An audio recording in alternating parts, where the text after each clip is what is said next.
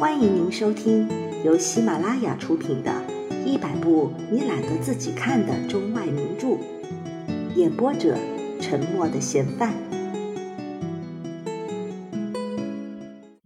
弗朗韦先生到十点过后才出来，不过面对询问，他只能原封不动的把那样的话说了两三遍。军官对我说过，弗朗韦先生。您要禁止明天有人给那些旅客套车。我同意之前，他们不能动身走。现在大家都听见了吧？如此一来，他们只能去见普鲁士军官了。伯爵让人把自己的名片送给他。加莱拉马东把自己的姓名和一切头衔都填在伯爵的名片上。普鲁士人告诉前来者。说他准许这两位先生来和他说话，但要等他吃过午饭，这就是说，在一点的时候。女旅客都出来了，大家尽管心绪不定，却多少吃了一点食物。杨之球好像生了病似的，异常慌张。大家喝完了咖啡，这时候普鲁士军官的勤务兵来找伯爵和加莱拉马东先生。为了增加这种谈判的声势，鸟老板也和这两位站在一起了。他们本来计划让格尔诺瑞同去，不过格尔诺瑞高傲地宣扬自己从不愿和日耳曼人产生任何关系。最后，他又叫了一罐啤酒，回到他的壁炉边去了。三个男人被人引到军官接见他们的地方——旅馆那间最讲究的屋子里。普鲁士军官躺在一张舒服的椅子当中，嘴里吸着一只瓷烟锅的长烟斗，双脚高高的搭在壁炉上，身上裹着一件颜色刺眼的睡衣。这东西毫无疑问是偷来的，从某个庸俗的资产阶级放弃了的住宅里偷来的。他没站起来，没看他们，也不和他们打招呼。他摆出的那种姿态，是德胜武夫生来就有的下流派头。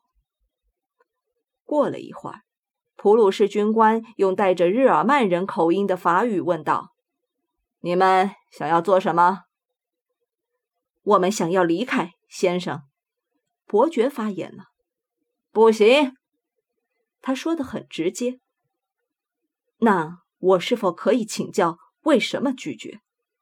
伯爵接着问：“先生，我想请您查阅您的总司令发给我们的护照，那里面是准许我们动身到吉埃普去的。我不知道我们做了什么事情要受到您的严格惩罚。”我不同意，就是这样，没有别的，你们可以下楼去了。三个人鞠了躬，挫败的走出了房间。午后的情况是凄惨的，全体旅客都坐在厨房里，他们猜想着事情的原因，并且争论不休。因为谁也不了解日耳曼人的坏脾气，所以各种各样的意念搅得他们头晕脑胀。普鲁士人也许要留住他们做人质，不过目的是什么？或者拘留他们当俘虏？或者很可能问他们要一大笔赎票费。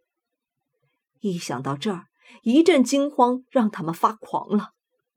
那些钱包里满盛着金币的最有钱的人害怕的最厉害，他们仿佛已经看见自己受到了逼迫，把钱交到了那个高傲的普鲁士人的手里，以赎回自己的生命。于是，富人们挖空头脑去寻找各种合乎情理的谎言，想隐藏他们的财富，把自己伪装得很贫穷。鸟老板把那条金表链拿下来，藏在衣袋里。夜色降临的时候，又平添了种种恐慌。灯点好了，离吃饭时间还有两小时，鸟太太就提议拿纸牌斗一局三十一点。那可是一种散心的事，在这种紧张的情况下，大家都同意了。格尔诺瑞也来参加了，出于礼貌，他事先弄熄了烟斗。伯爵洗牌之后分牌，杨之球举手就拿着了三十一点。不久，牌局的趣味消除了当前种种令人感到不安的恐惧。不过，格尔诺瑞发现鸟老板夫妻在出老千。